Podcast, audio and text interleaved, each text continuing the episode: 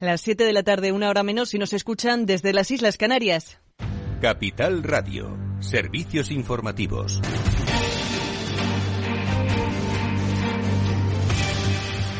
Muy buenas tardes. La tensión geopolítica traerá pérdidas equivalentes al 2% del PIB mundial. Son datos del Fondo Monetario Internacional, ya sean las de Rusia y Ucrania o las de China y Estados Unidos. El organismo ha advertido de que la fragmentación financiera derivada de la polarización tiene implicaciones importantes para la estabilidad financiera global y que es posible que perjudique de manera especial a las economías de mercados emergentes y en desarrollo con acceso reducido a las economías avanzadas que también también se puedan ver particularmente afectadas. Y mientras tanto, la inflación sigue siendo el principal objetivo de las políticas de los bancos centrales. Hoy mismo, el economista jefe del Banco Central Europeo, Philip Lane, ha destacado que la inflación de los alimentos sigue intensificándose en Europa y que ahora podría ser el principal impulsor del crecimiento de los precios, a pesar de que lo esperado es que caiga este año, pero todavía no habría visto su pico. Al mismo tiempo, las grandes energéticas reclaman en España que el bono social debería financiarse a través de instrumentos públicos Alejandra Gómez, muy buenas tardes. Muy buenas tardes. Sí, la asociación que reúne a las principales eléctricas de España, de la talla de Iberdrola, Endesa y EDP, se muestra favorable a esa reforma de la tarifa regulada o pero dice que el bono social debería financiarse con instrumentos públicos. La ELEC concreta que las medidas incluidas en el proyecto del Real Decreto están en línea con lo solicitado por las empresas comercializadoras y también con la opinión de la Comisión Nacional de los Mercados y de la Competencia.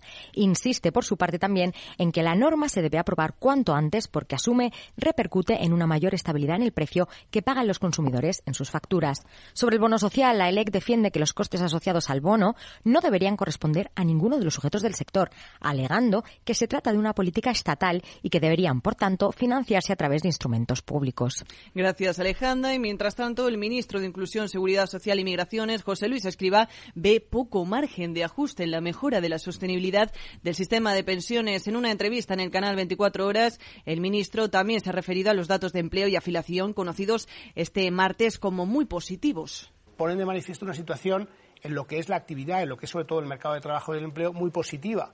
Y eso, claro, las personas después cuando les preguntan, pues lo reconocen. Frente a eso hay un, esta impresión en el ambiente de, negatividad que, yo creo que a veces se, amplifica espuriamente.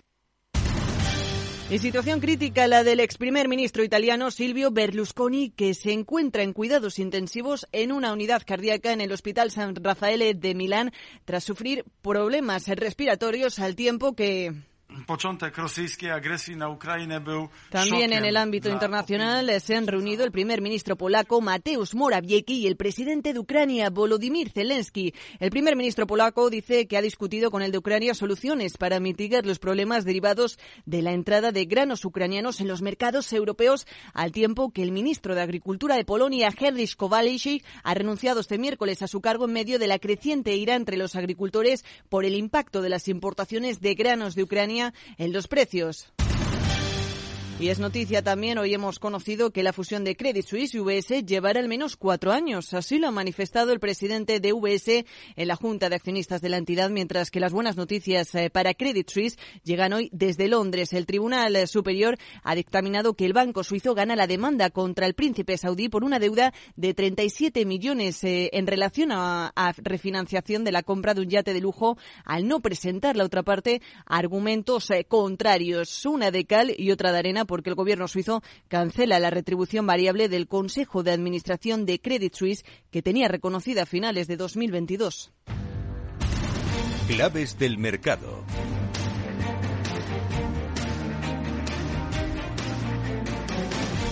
Y con un IBEX 35, que ha sido hoy la sección en el viejo continente, ha terminado con ganancias de un 0,78% en los 9.254 puntos. A estas horas continúa la cotización al otro lado del Atlántico. Pérdidas generalizadas en Wall Street con un Nasdaq 100 con retrocesos de un 1,45% a estas horas en los 12.910 puntos. Hasta aquí la última hora en información económica. Les dejamos eh, actualizados en la web de Capital Radio. Ya saben, escuchen lo que viene.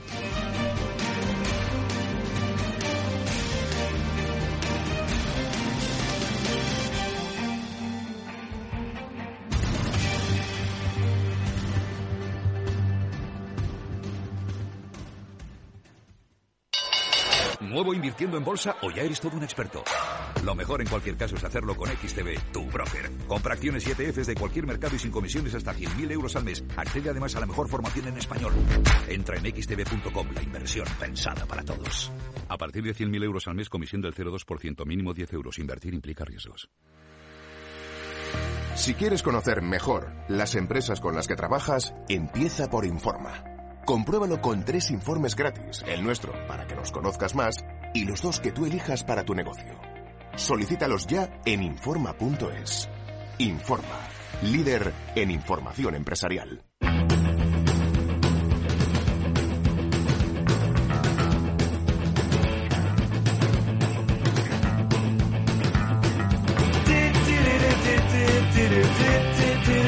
After Work con Eduardo Castillo.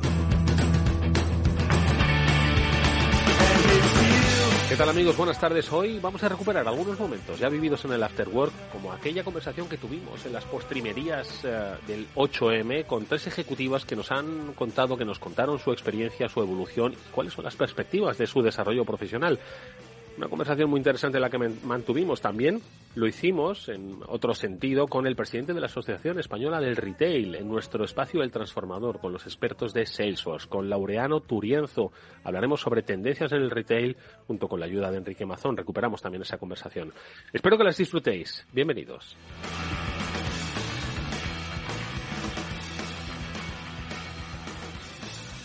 Después del trabajo, After Work, con Eduardo Castillo.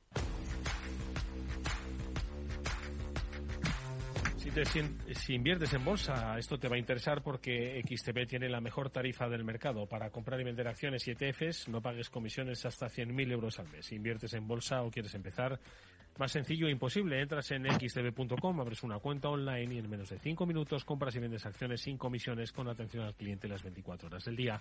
¿A qué estás esperando? Ya son más de 660.000 clientes los que confían en xtb.com, que es un broker con muchas posibilidades. A partir de 100.000 euros al mes, la comisión es del 0,2%, mínimo 10 euros.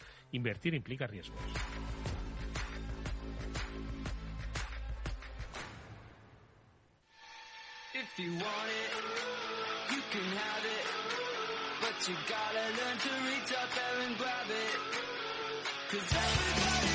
¿Qué tal amigos? Muy buenas tardes, bienvenidos un día más a este After Work que hoy comienza aquí en la sintonía de Capital Radio y que escuchábamos en el boletín hace un momento que los políticos ya están disfrutando de la resaca de haber celebrado el 8M, pero los políticos se quedan en el 8M, nosotros seguimos hoy, mañana y todos los días que sea necesario para reivindicar el papel de la mujer en los entornos profesionales, en los entornos laborales. Y hoy lo vamos a hacer hablando con tres destacadas ejecutivas a las que ya hemos conocido en alguna ocasión en este programa y que de su experiencia vamos a tratar de pues tener referencia y aprendizaje de cómo ellas como mujeres directivas pues en su día a día van creciendo, aprendiendo, van derribando barreras o van identificando otras tantas. Lo hacemos además dentro de un entorno, como siempre, de lucha por la igualdad y por la diversidad. Y lo hacemos, eh, y enseguida las vamos a saludar, con Cristina Ventosa, country manager de Yescapa en España, con Ana Estrada, coordinadora de la iniciativa ¿Quién es el jefe? Y con María Álvarez, que es country manager de T&P en España, de Partnership, esta reconocidísima agencia de publicidad. Bueno, pues con ellas tres vamos a hablar sobre cómo lo vivieron ayer, cómo lo viven hoy, cómo lo van a vivir mañana, porque insisto, esto hay que vivirlo cada día. Venga, un poco de música y la saludamos.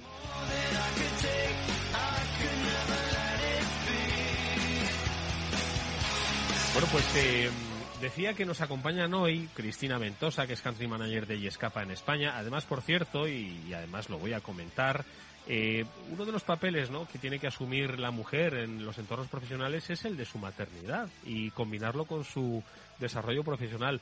Hoy Cristina nos hace un hueco y se lo agradecemos mucho porque ella está ahora mismo en este proceso. Cristina, buenas tardes, ¿cómo estás? Hola, buenas tardes, Edu. Muchas gracias. Estoy muy bien. Estamos muy bien.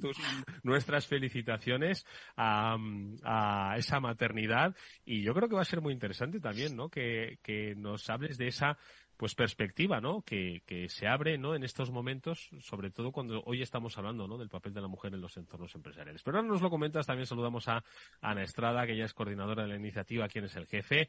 Ana, ¿qué tal? Muy buenas tardes. Hola, buenas tardes, Edu. Estoy feliz de estar aquí también acompañada. Con tantas eh, referentes. Ayer hablábamos, por cierto, de que era necesario ¿no? visibilizar los referentes femeninos en determinadas áreas, no solo en las tecnológicas, para que eh, las mujeres quisiesen ser como ellas, ¿no? Y de ahí que avanzásemos en eh, los aspectos en los que tenemos que avanzar. Bueno, pues hoy tres representáis, una de ellas, referente en el sector de la publicidad, es María Álvarez, ella es Country Manager de, de Partnership aquí en España. María, también es un placer escucharte. ¿Cómo estás? ¿Qué tal, Edu? ¿Cómo estás? Pues un placer, un placer de teneros aquí, sobre todo para preguntaros, eh, ¿qué tal vivisteis el día de ayer? Entiendo que trabajando, ¿no? Y muy duro. Cristina.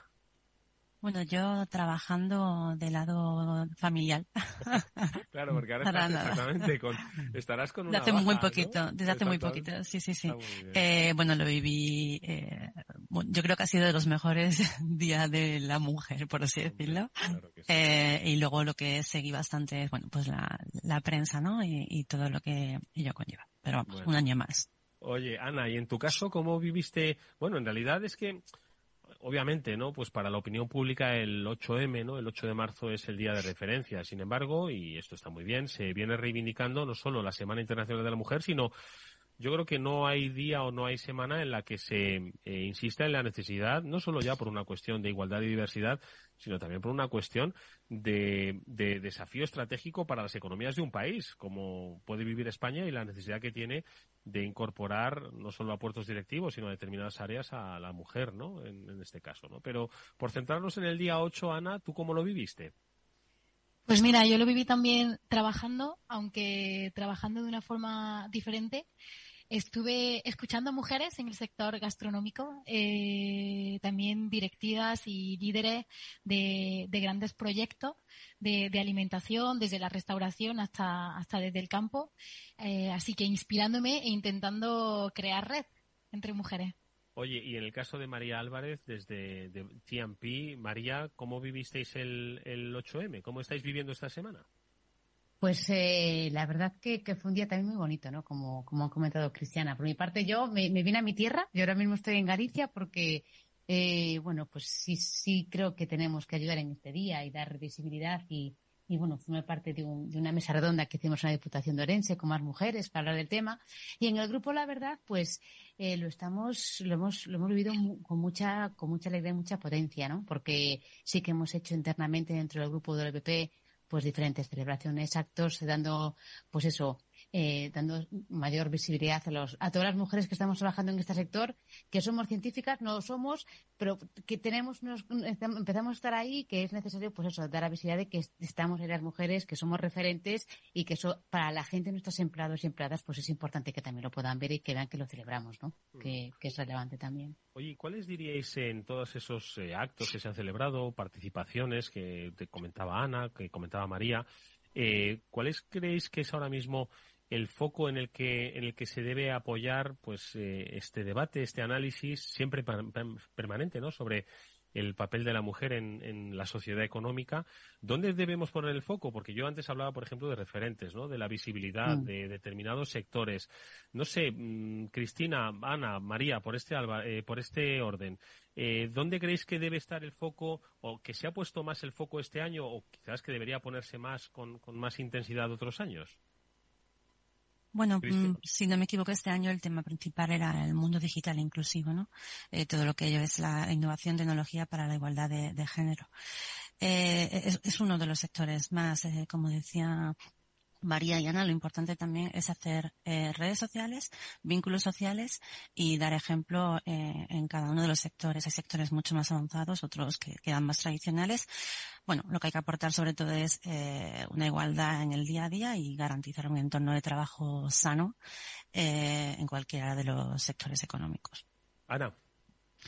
Coincido totalmente con Chris. Es verdad que yo, bueno, pues por, el sector en el que estoy, que es el sector agro, agroalimentario, eh, sí que pues estoy más en contacto con, eh, con el origen, ¿no? Para, para mí el reto es ahora mismo eh, pues que las, las mujeres sean titulares de explotaciones y, puedan llevar sus explotaciones agroalimentarias y, y, no solo ser jornaleras, ¿no? Que, que todavía hay una, hay una gran desventaja en este, en este sentido.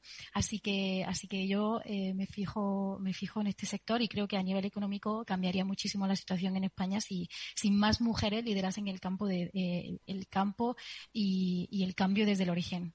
Mm. María, ¿y qué comentabais en, en Galicia? Lo que dice Ana, Galicia es una, una tierra de, de, muchísimo mm. desarrollo, ¿no? Eh, en este caso de, agricultura y el papel de la mujer lo hemos comentado en muchísimas ocasiones, ¿no? Va a ser fundamental en, en algunas regiones de, España. No obstante, por ir un poco más allá del sector, ¿cuáles son un poquito también tus, tus reflexiones a propósito de dónde debemos poner el foco?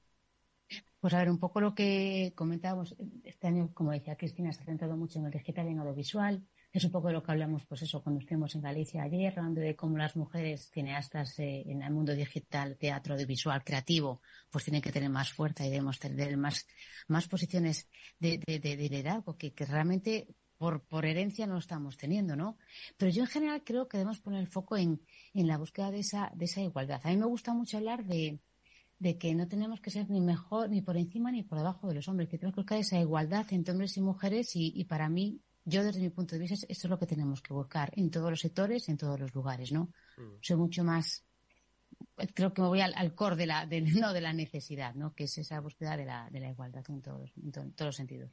Oye, iba a participar en esta, en esta tertulia nuestra amiga Eva García, la CEO de Biggers, que por otros motivos no ha podido estar. Le enviamos, por supuesto, un, beso muy cariñoso desde aquí. Y cuando estábamos preparándola, ella me decía, oye, Edu, vamos a preguntarle a nuestras, a nuestras eh, directivas hoy invitadas eh, si saben identificar cuál es el valor que aportan ellas como mujeres dentro de las organizaciones. Yo creo que es una pregunta muy complicada, porque decir a uno que se valore a sí mismo dentro de la organización, además con una perspectiva de género, no sé si es una pregunta fácil, pero me atrevo a hacerla. A ver, Cristina, ¿hay, eh, ¿crees que puedes identificar un valor diferencial? Eh, dentro de la organización, dentro de ella escapa, que creas que, que es propio, ¿no? Por el hecho de ser mujer. También se lo pregunto a Ana, también a María. Bueno, como decía María, yo también es, es basculo más del principio de, sobre todo, un valor que aportar siempre es la, igualdad en el día a día, igualdad de género, igualdad en cualquier tipo de, de, persona y en cualquier tipo de, proyecto en los, que nos aventuremos, por así decirlo. Eh, a lo mejor tenemos también este un poco más instinto, ¿no? Y, y, y por ello de querer eh, establecer esta igualdad, pues lo que decía antes, eh, garantizar un entorno que sea seguro y basado en el respeto de todos los trabajadores y trabajadoras y tener a lo mejor una visión un poco más, amplia eh, en este aspecto. Pero bueno, un valor que cualquier persona, independientemente del género, podría también aportar, ¿no? A, una empresa, a una entidad. Efectivamente, Ana. Pues Sí, es una pregunta difícil, ¿no? Porque cómo distanciarte para verlo así. Eh, bueno, yo, creo, lo que intento, es verdad que, mi organización es, es, pequeñita, pero lo que sí intento es a, las mujeres eh, transmitirle osadía, osadía, valentía, autoestima, porque esto lo he sufrido mucho y, entonces creo que se necesita. Eh, escuchaba ayer en el coloquio este de, mujeres en gastronomía eh, que mm, cómo las mujeres necesitamos tener eh, total certeza de nuestras competencias. Por ejemplo, eh, las mujeres necesitan cumplir el 100% de los requisitos de una oferta laboral para presentarse, ¿no? Mientras que a los hombres les basta con el 50 o 60%, ¿no? eh, tenemos esta necesidad de sentirnos totalmente preparadas para algo y a veces tenemos que, que confiar en nosotras porque estamos suficientemente preparadas para, mm. para, lanzarnos y atrevernos. Así que yo lo que, lo que intento y creo que viene de, de lo que yo he sufrido como eh, o lo que he vivido como mujer, ¿no? Eh, transmitir esto, osadía, coraje, que se atrevan. Muy interesante esa, esa reflexión. Ahora os voy a preguntar por vuestra propia experiencia personal, no necesariamente mala, pero sí un poco si lo habéis identificado. Pero sí que quiero cerrar un poco con María esta reflexión sobre el valor, ¿no? Que en tu caso, o que crees que el mm. papel de la mujer aporta dentro de una organización. Pues yo, yo insistiendo que es complicado porque mm, es muy difícil diferenciar entre hombres y mujeres Sí es verdad que bueno, nuestra forma de liderar es un, poquito diferente a lo que pueden ser los hombres, ¿no? Al final es verdad que nosotros somos más de trabajar en equipo, yo creo que somos más horizontales en nuestra forma de trabajar, por ese carácter que nos viene del pasado, lógicamente, de que somos madres y que somos, y que cuidamos, cuidamos mucho los equipos, somos mucho más de relacionarnos, de preguntar de qué pasa, de qué ocurre. Somos más igual, más amigables. Insisto que esto es muy generalista, ¿vale? Pero yo creo que cuando unes esa forma de trabajar, ese liderazgo que puede ser más femenino, con un liderazgo que es más masculino, igual mucho más centrado en objetivos y, más racional, cuando tú unes las dos, las dos maneras de trabajar en una misma, en una misma empresa, la verdad que, que para mí es la fórmula mágica. Y por eso yo siempre hablo de la igualdad y de estar, poder trabajar conjuntamente hombres y mujeres como líderes, porque creo que ese mix de verdad que yo lo he vivido eh, es que es la fórmula ganadora, ¿no? Cómo podemos, cómo nos compenetramos, porque realmente nos compenetramos, ¿no?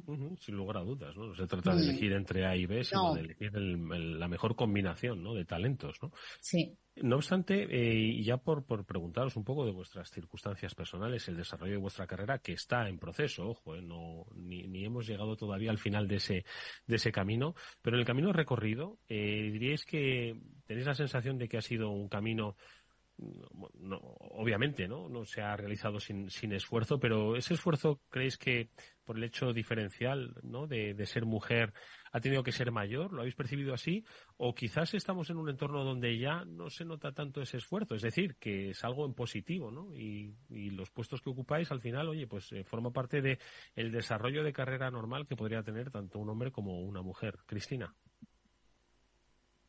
yo personalmente considero que tengo la, la suerte, ¿no? De, que siempre he tenido, me he sentido muy apoyada tanto familiarmente como en mi círculo social.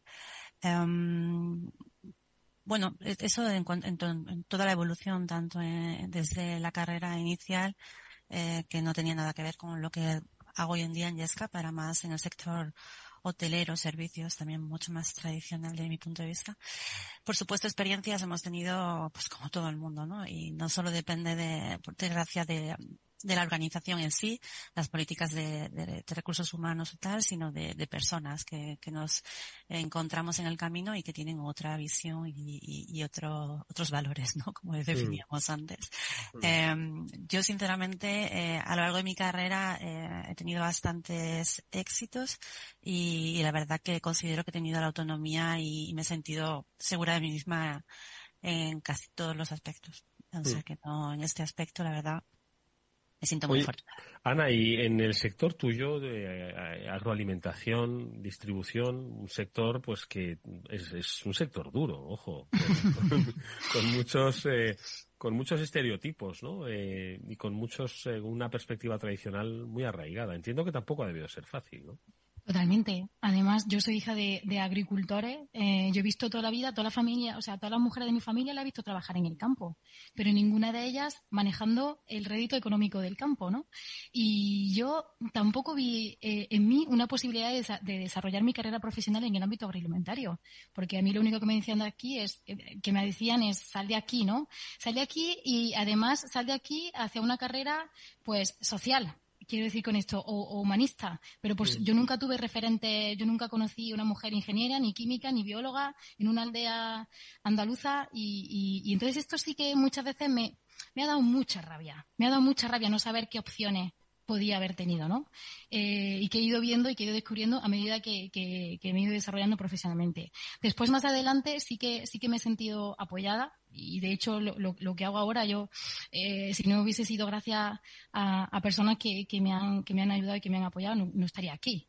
Entonces, bueno, eh, salvo esta falta de, de, inspiración y de referente, creo que, que, que, sí, que me he sentido apoyada. Hombre, hay experiencias de todo tipo, también te digo, ¿no? Algunas mejores que otras, te encuentras mejores y peores personas a lo largo del camino, pero en general yo diría como Cristina que, bueno, al final si, si estamos donde estamos porque sí. eh, hemos sido un poco, eh, bueno, por nuestro mérito, pero también con, con ayuda. En el, sí, en el camino de la vida está plagado de almas de todo tipo, por supuesto. las buenas y las malas. María, ¿y, y tú? Cuéntanos. Pues yo, yo, así a nivel general, creo que, que las mujeres eh, en general bueno, tenemos, eh, es, hemos vivido a lo largo de los años con una serie de creencias culturales que tenemos en, en, en, todos los países, ¿no?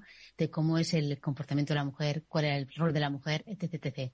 Y aunque todas seamos muy ya avanzadas, modernas, con nuestras carreras y todo, eso es algo que nos impregna, siempre queda impregnado en nuestras culturas de lo que vivimos de cuando éramos pequeñas. Igual es que yo soy, igual soy más mayor que Anne que, que Cristina, ¿eh? Ojo, no sé qué edad tenéis vosotros. Pero yo creo que hay una parte de, de, creencias culturales que sí que ahí nos tiene que, a veces mismo nosotros nos, nos limitamos, ¿vale? Yo personalmente no me he limitado nada. Primero, porque soy gallega y he vivido un matriarcado. Entonces, quiero decir que yo tiro para adelante. Y por eso, Ana, te entiendo muy bien, ¿no? Que, que, que eres una mujer que, que, pues, oye, lo que yo quería hacer, pues mi familia me ha apoyado, mm, mi, mi, mi alrededor, todo el mundo lo ha entendido así.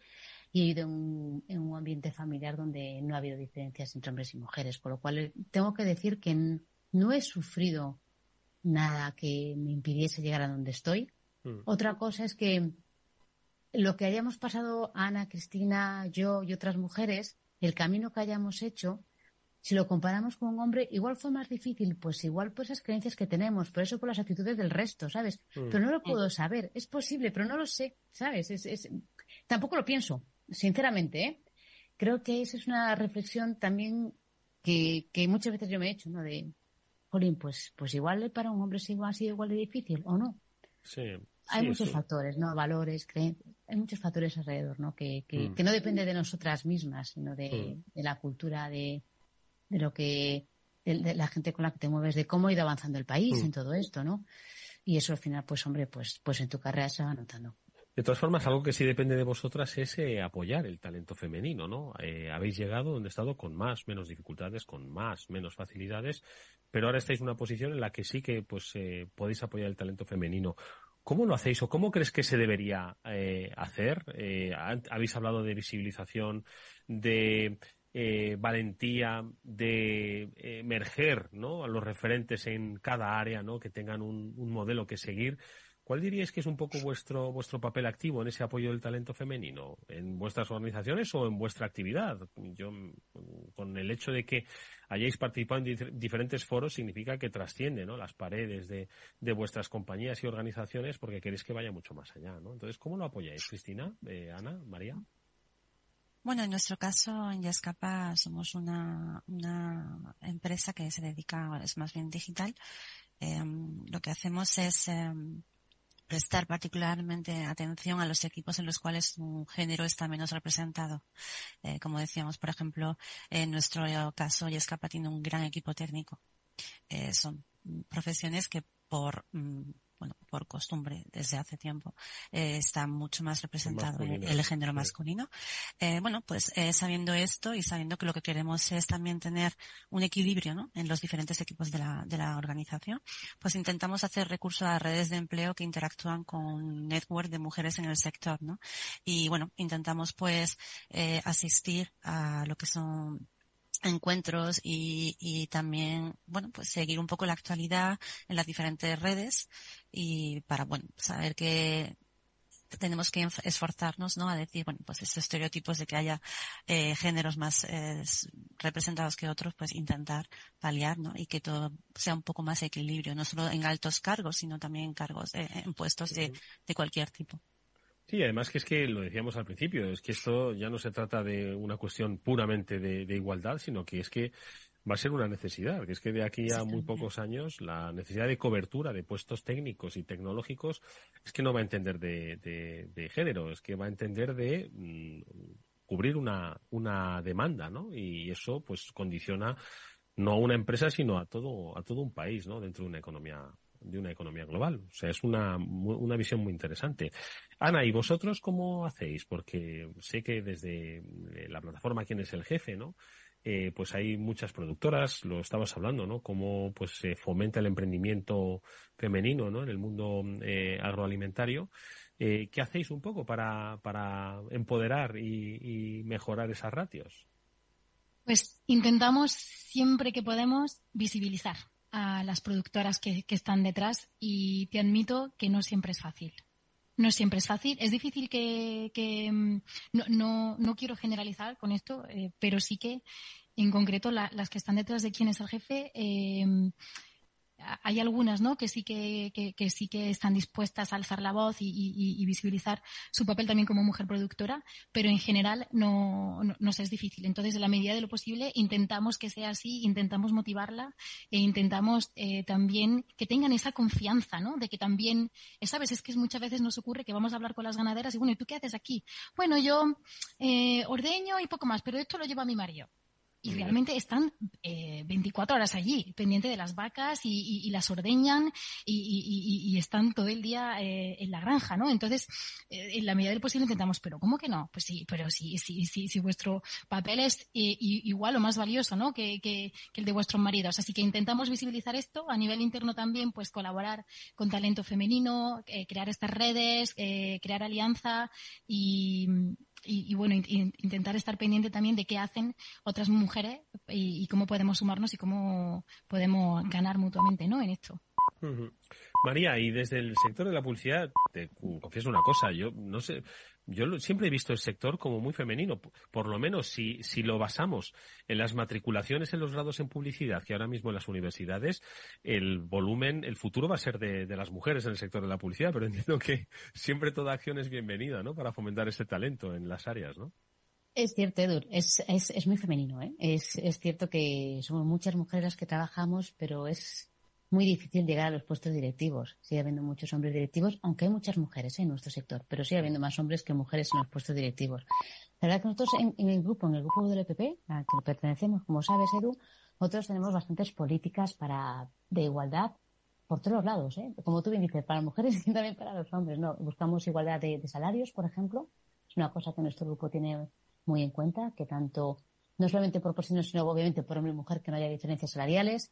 Eh, buscamos también, además, que, haya, que seamos eh, más equitativos en cuanto a porcentajes de, personas de, los diferentes sexos. Ayudamos muchísimo a las mujeres y a los padres en general, a nivel de recursos humanos, para poder balancear ¿no? su vida personal y profesional. Yo creo que hemos hecho muchísimo trabajo en ese sentido, ¿no? Y, por ejemplo, aunque seamos mucho las mujeres matriculadas en las universidades, es verdad que hay áreas, como por ejemplo el área creativa pura y dura, de creativos, que hay muchos más chicos que chicas, más mujeres que hombres, ¿no? Pues ahí también estamos pues fomentando con foros, debates, encuentros, pues oye, intentando que haya más, más mujeres creativas, ¿no? dentro de, dentro del sector. Oye, y un poco por, por ir eh, de alguna forma pues eh, poniendo ¿no? Eh, los, los retos, ¿no? Siempre va a haber retos, ¿no? En todas las en, todos los análisis, ¿no? Sobre cómo radiografiamos, ¿no? La estructura económica de, de una sociedad, ¿no? Y especialmente desde la perspectiva de la igualdad, ¿no? Y de la diversidad. Que además, y convendréis conmigo, esto ya no solo forma parte de una práctica de buen gobierno, sino que también es una práctica de mejora de las estrategias empresariales. Está demostrado que la diversidad y la igualdad mejoran las estrategias empresariales, ¿no? Eh, es decir, los resultados de una compañía, ¿no? Los beneficios de, una, de una compañía. No obstante, hay siempre, obviamente, ¿no? Retos en el horizonte. ¿Cuál diríais que son esos retos donde podemos, eh, donde debemos poner el foco? Nos recordaba con bastante acierto Cristina que el lema de este año era, pues eso, el foco digital, ¿no? eh, por lo menos no, bueno, no le han puesto lo de, lo de inteligencia artificial y metaverso. Eso menos mal que no lo hemos puesto el título, pero vamos, sin lugar a dudas, el, el futuro digital es una de las grandes reflexiones. Gracias de verdad, mucha suerte. Para gracias. Muchas gracias a gracias, todos. Un abrazo. Gracias. Hasta luego. Para personas inquietas, Capital Radio. A continuación, El Transformador, de la mano de Salesforce.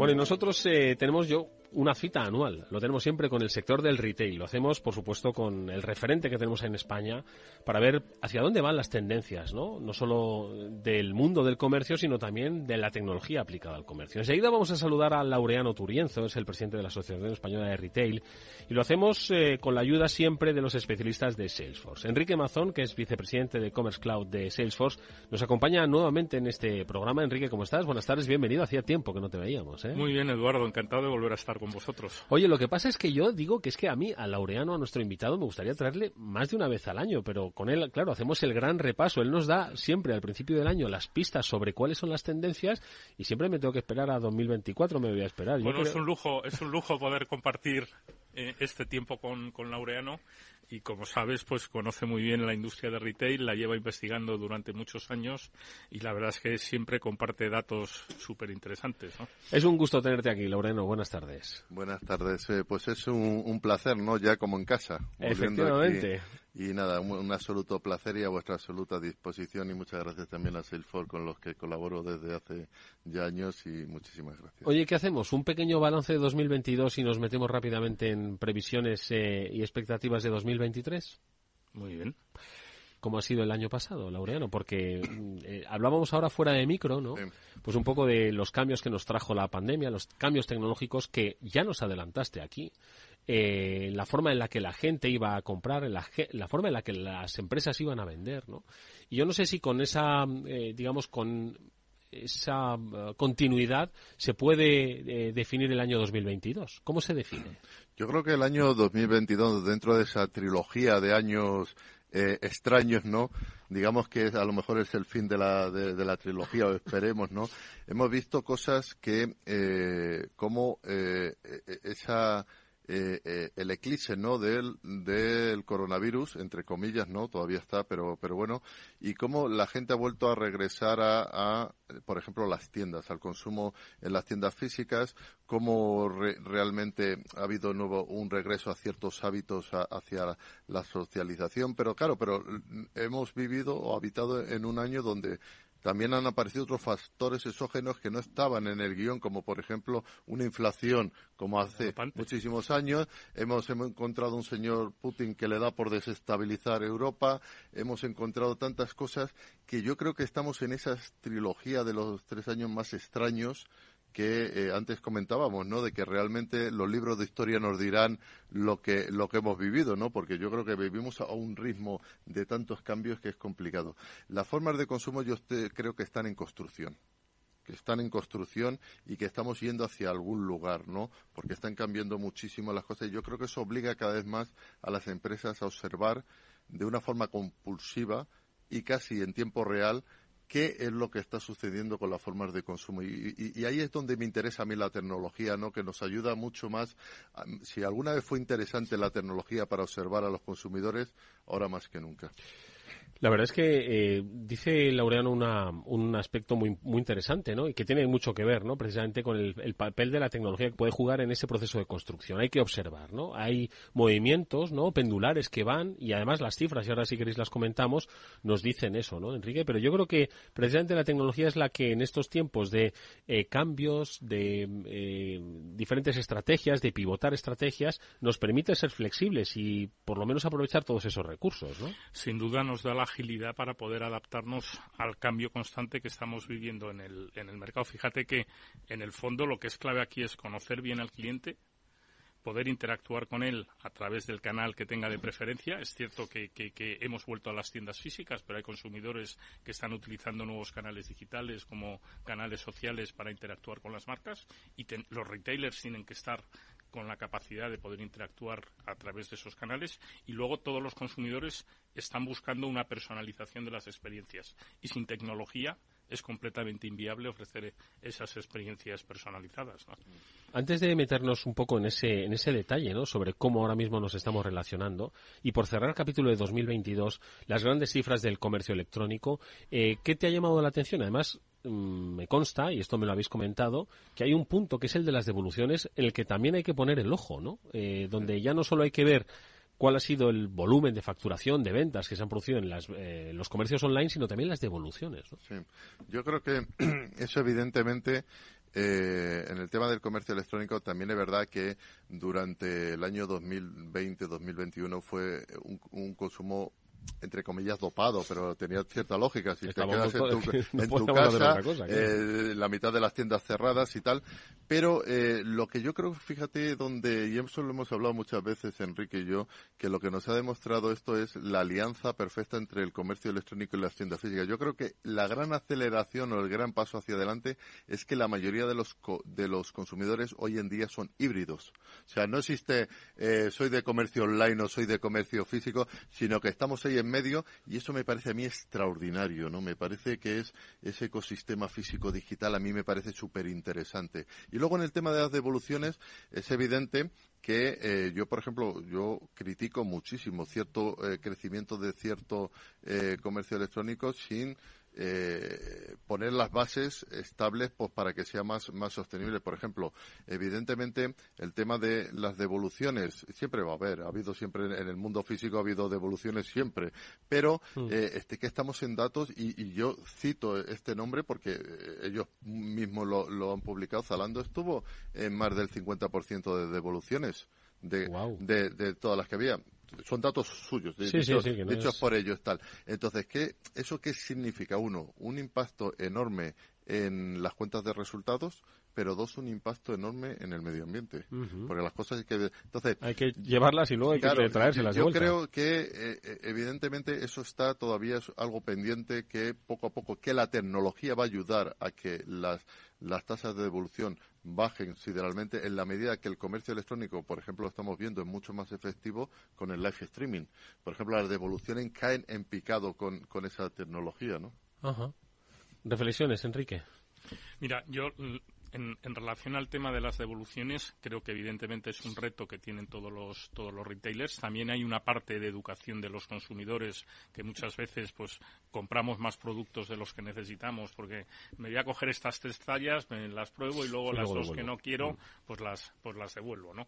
Y, y yo creo que iremos viendo pues un comportamiento más sostenible empieza a haber retailers que se plantean cuando estamos haciendo devoluciones de productos que hemos comprado online, eh, eh, pues cobrar la recogida de esos artículos y esto va a hacer que los consumidores pues también nos planteemos si mantenemos ese ritmo de, compra o no, no.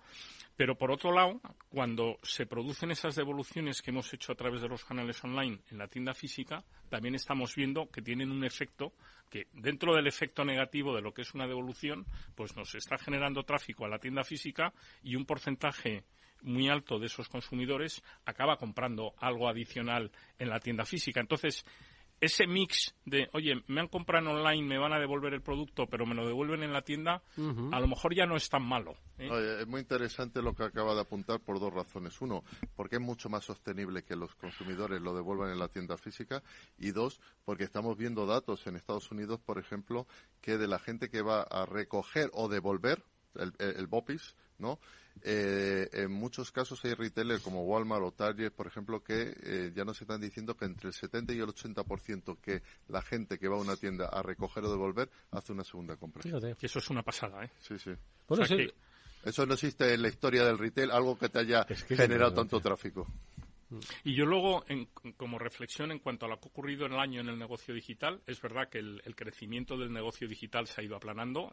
De hecho, hemos tenido trimestres en el que el, ha sido negativo, pero es que veníamos de unas tasas de crecimiento que, eran descomunales. Estaba, como decías tú, Laureano, totalmente dopado y eso evidentemente no es sostenible. Pero no hay ninguna duda de que el negocio digital va a seguir ganando market share y que no tenemos que pensar en un consumidor que compra en digital o que compra en tienda, sino que el, consumidor va a comprar donde quiera. Hay un dato muy curioso de aquellos retailers que tienen varios formatos de compra y soportan varios canales, cuando tienen clientes que están comprando en, un número mayor de canales, esos clientes son más fieles y gastan más con ese retailer que cuando solo compran en uno de los canales. Y compran más veces. ¿Eh? Y compran más, número de veces. Estamos hablando del mundo físico y del mundo digital, también de la distribución. Ojo, tenemos grandes players, ¿no? En el mundo digital que son los que parece que están, pues, eh, marcando esas pautas de consumo, pero no se nos olvide que hay y, eh, grandes players en el mundo físico, ¿no? En el mundo detallista, ¿no? Es como se conocen en la jerga del retail. ¿Cómo se va a producir esta convivencia tras esta pues digamos, las aguas un poco han vuelto a su, a su nivel normal y ahora hay que como dices, seguir construyendo. El, el, canal online se está aprovechando del canal físico en la devolución, estáis diciendo. Entonces, ¿cuál es un poquito ahora mismo ese juego? Fíjate en, en, todos los retailers eh, históricos, a mí eh, los tradicionales, ¿no? Como pueden ser, por ejemplo, el número uno es Walmart, o puede ser Target, o puede ser incluso aquí el Corte Inglés, o puede ser donde sea. Lo que estamos viendo es, citas, o Mediamar, o Ikea, todos están viajando hacia ese ecosistema físico digital. ¿Por qué? Porque estamos viendo como Walmart abre su propio marketplace, con cerca de, con miles y miles, decenas de miles de, de consumidores. O sea, abre sus puertas a algo más que lo que eran sus tiendas físicas. Y no solamente eso, sino que invierte muchísimo en tiendas físicas, invierte muchísimo en live streaming, invierte muchísimo en redes sociales. Y yo creo que ese viaje, yo escribí, no sé, eh, en 2020 escribí un artículo en Forbes que se, que se llamaba La década del fin de los distribuidores Pues yo creo que el, el concepto de distribuidor como simplemente alguien que tiene tiendas físicas que mueve cosas de un sitio a otro, que pone precio y tal, eso para mí eh, ya era algo prehistórico, ¿no? Yo creo que estamos ya viajando, ya vemos, ya te digo, de, Mediamar abre su propio marketplace, eh, abre sus grandes comercios, entonces es, esa ampliación, esa derrota de las paredes y de las fronteras que te llevan solamente hacia eso, ser un puro distribuidor. Y yo creo que eso va a evitar y a cohabitar muy bien. Es más, yo creo y, otra de las teorías que yo tengo de las impresiones es que en el futuro próximo todos estos marketplaces ultra especialistas que están haciendo cada uno de ellos, yo creo que tienen un futuro absolutamente brillante, ¿no? Porque quizá estos grandes marketplaces que tienen, por ejemplo, Amazon o Alibaba, nueve millones de, vendedores. Recordemos que nueve millones de vendedores en España hay 600.000 tiendas, ¿eh? Eh, tenemos marketplace con nueve millones de, vendedores en China, ¿no? Eh, esos son tan generalistas que es una, una puerta única para todo, ¿no? Y yo creo que si yo soy, me encanta el deporte, y las bicis, si tengo un marketplace ultra especialista en bicis, ¿dónde voy a ir? ¿Al market, ¿A la puerta única donde hay de todo? O ¿A los nueve millones o al especialista, claro.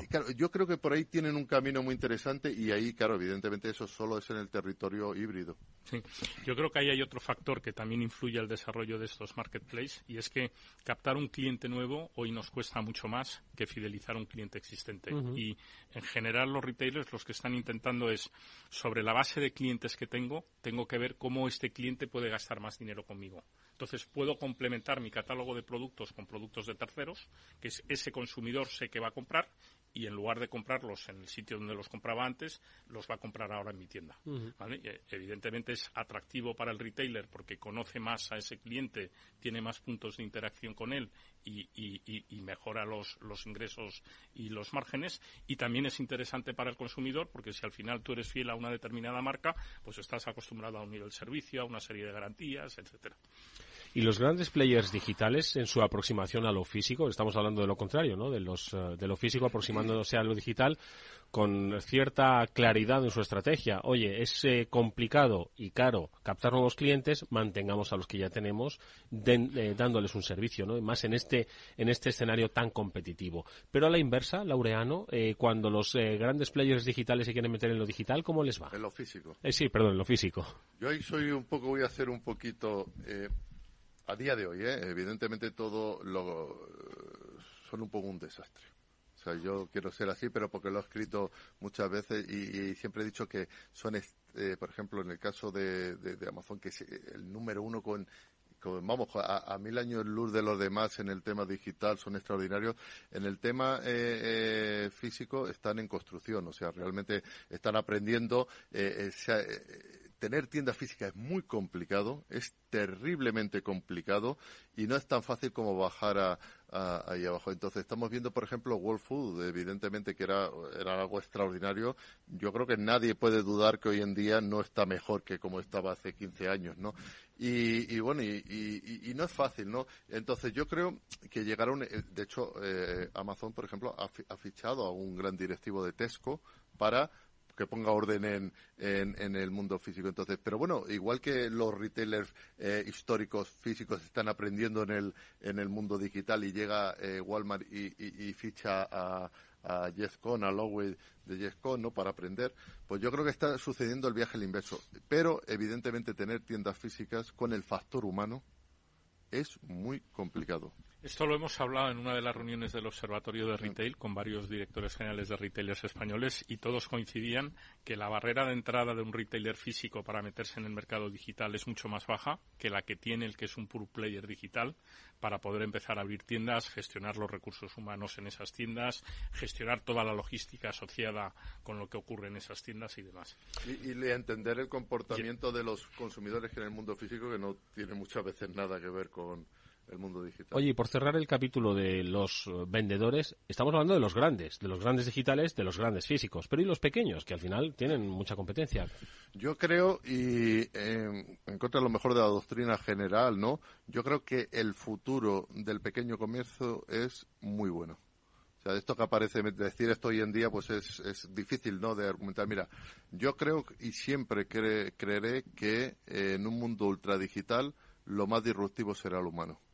Estamos viendo un regreso clarísimo a los mercados, estamos viendo un regreso a las barberías, estamos viendo un regreso enorme por ejemplo, en Estados Unidos, que ha crecido más que el comercio electrónico, los market farmers, los, mercados de, granjeros directamente. Entonces, ¿qué es lo que pasa? Evidentemente tienes que ser bueno y, y, diferencial. Estamos viendo un regreso enorme. Por ejemplo, las librerías independientes están creciendo enormemente cuando nos dijeron que habían muerto.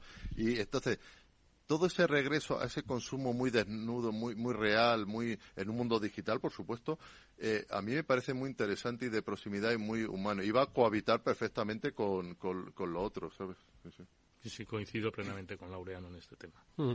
Oye, y con respecto ya a la tecnología, me has mencionado mucho el live streaming, ¿no? Como una herramienta muy eficaz. Para nuestros oyentes no tan especialistas, eh, ¿por qué resulta tan eficaz? Estamos hablando de redes sociales, estamos hablando de vender directamente a pues un nicho muy, iba a decir no cautivo, no sé si esa palabra ya se puede, existe, ¿no? En este mundo digital, sino lo ves como, como una herramienta eficaz que va a tener más desarrollo, menos.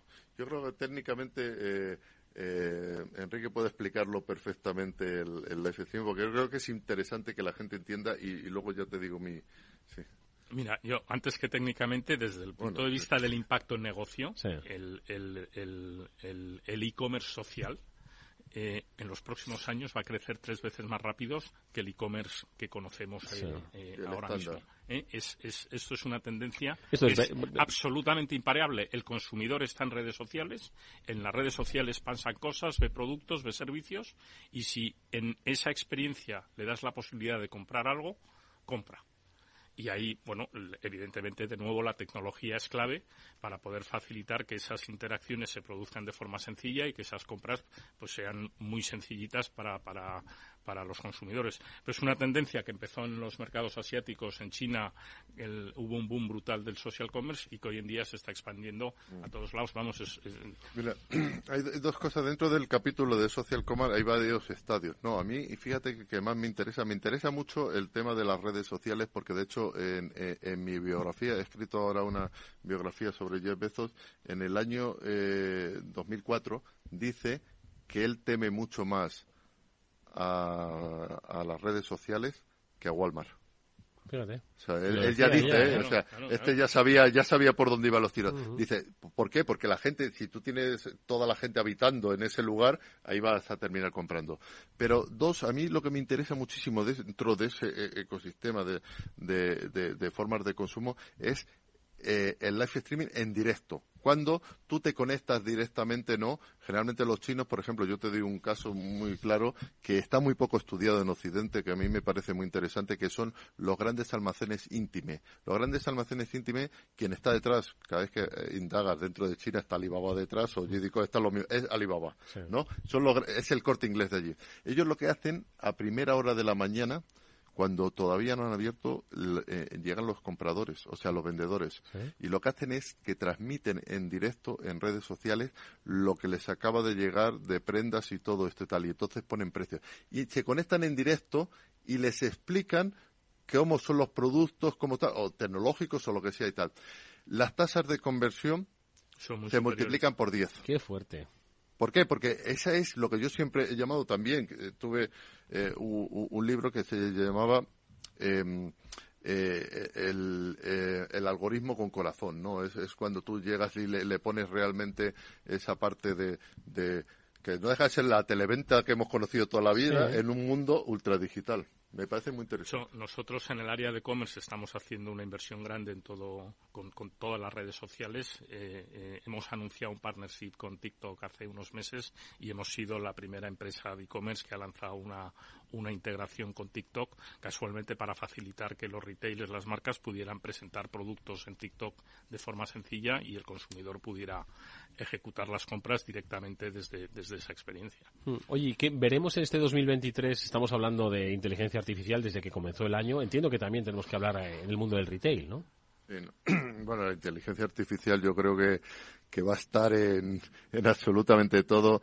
Eh, en, el retail es, es absolutamente eh, fundamental, ¿no? Yo creo que al final todas estas tecnologías que llevan mucho tiempo con nosotros, que no son de, de ayer, que están, yo creo que estamos realmente en una fase eh, embrionaria realmente, no llevamos tanto tiempo con, ello y no sabemos muy bien hacia dónde nos van a llevar, pero que evidentemente hoy este tipo de tecnologías son absolutamente fundamentales para, entre otras cosas, llegar y entender mejor a los consumidores, ¿no?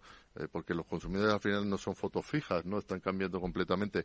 Para predecir cosas que van a suceder, ¿no? Entonces yo creo que eso es absolutamente fundamental y, y, quizá ahí eh, es donde va a haber, ver una brecha. De hecho, hoy hay una brecha enorme. Hoy, por ejemplo, pongamos el caso de, Amazon. Claro, es que si tú eres eh, una empresa que tiene 230.000 ingenieros en nómina, pues bueno, pues estás fabricando ahí lo que estás haciendo. Pero yo creo que todas estas tecnologías, y en este caso la, inteligencia artificial, eh, yo creo que estamos en el comienzo de algo. Bueno, nosotros está, eh, sabes que dentro de Salesforce a la inteligencia artificial la llamamos Einstein y dentro de la solución de commerce tenemos embebido un motor de inteligencia artificial de, Einstein. Esta campaña de Navidad, simplemente por el mero hecho de activar la inteligencia artificial y que ahí hubiera una serie de algoritmos que empezaban a analizar datos, eh, eh, hemos tenido un impacto en ventas de un 9% que es que simplemente por el mero hecho de, activar esa inteligencia artificial. Y yo creo que esto no es más que el, comienzo. El consumidor está esperando tener una experiencia personalizada. Por otro lado, el retailer necesita anticipar y prever qué demanda va a poder tener, porque en función de esa demanda también es capaz de mover el surtido de unos puntos a otros y, de esa forma pues poder acortar los tiempos de entrega para los consumidores. Oye, un par de minutos nos quedan para un par de referencias. Eh, una, el próximo día 13 de abril, ya que estamos hablando de eh, qué es lo que puede ofrecer Salesforce. En este Salesforce Live va a haber mucho de e-commerce, va a haber mucho de tecnología, va a haber mucho de retail, ¿no, Enrique? Pues, como siempre, tenemos un evento en el que contaremos con clientes nuestros que van a compartir con, el resto de asistentes sus testimonios de cómo están utilizando las soluciones de Salesforce. Contaremos todas las innovaciones que tenemos en Salesforce en distintas industrias, no solo en la de retail, pero por supuesto habrá un vertical específico de retail. Lo recordaremos el próximo día 13 de, abril. Ojo, y lo habíais eh, mencionado, hemos hecho hoy una, un mini observatorio, es que la presencia de Laureano así lo, requiere. El observatorio del retail, eh, actividades eh, previstas para este año, ¿qué tenéis en mente? Pues mira, le vamos a dar un, un segundo empujón. Hemos estado durante una serie de años muy centrados en juntarnos con, con CEOs y, debatir en núcleos cerrados con CEOs. Eh, poco a poco nos han ido pidiendo que abriéramos el observatorio de retail a un mayor número de directivos y vamos a arrancar este año con un observatorio más amplio en el que vamos a dar acceso a directivos de retailers de marketing, de e-commerce, de atención al cliente, para que puedan compartir entre ellos sus reflexiones, sus experiencias y, bueno, pues también el, escuchar pues a las personas que traemos al observatorio pues y que comparten su visión de lo que está ocurriendo Yo añadiría una tercera cita cuando venga Laureano Turenzo a este transformador aquí en Capital Radio. Oye, una reflexión última. ¿Va a ser un buen año de ventas? Yo tengo bastante esperanzas y yo creo que nos va a llevar a, nos va a dar una sorpresa según la segunda parte bastante positiva. Salvo que nos visite un nuevo coronavirus o que el señor Putin le dé. Si no sucede nada de eso, yo soy, yo tengo expectativas porque creo que está bastante mejor para lo que ha sucedido ¿eh? y, el consumo está mucho mejor que, de lo que pensábamos. Con el escenario actual, lo que yo percibo con los retailers que hablo es, es que el año mucho mejor va, a ser bueno. Vamos a firmar por ese mantenimiento del escenario actual. Laureano Turienzo es, Turienzo es eh, el presidente de la Asociación Española del Retail. Gracias, Laureano. Es un gusto escucharte. Muchas gracias, es un absoluto placer. Te veremos pronto, ojalá que sea antes de 2024, por supuesto. Enrique Mazón es vicepresidente de Commerce Cloud de Salesforce. Gracias, Enrique, también ha sido un gusto. Muchas gracias, Eduardo. Salesforce les ha ofrecido el transformador. Capital Radio. ¿Qué es ir más allá? Con Arval podrás llegar donde te propongas de la forma más sostenible y darle a tu empresa todas las soluciones de movilidad que necesite, asesorando con las mejores opciones de movilidad para las distintas necesidades de tu flota, con vehículos electrificados, bicicletas, coche compartido. Arval, la transición energética arranca aquí. Más información en arval.es. Capital Radio, Madrid 103.2. Escucha cada jueves, a partir de las 11 de la noche, en Líderes Globales, las entrevistas que Raúl Castro nos trae desde Florida personas inspiradoras de habla hispana que han destacado en sus actividades más allá de nuestras fronteras y que nos dejan sus enseñanzas y aprendizajes desde el punto de vista más personal. Líderes Globales, con Raúl Castro en Capital Radio. Esto te estás perdiendo si no escuchas a Rocío Arbiza en Mercado Abierto.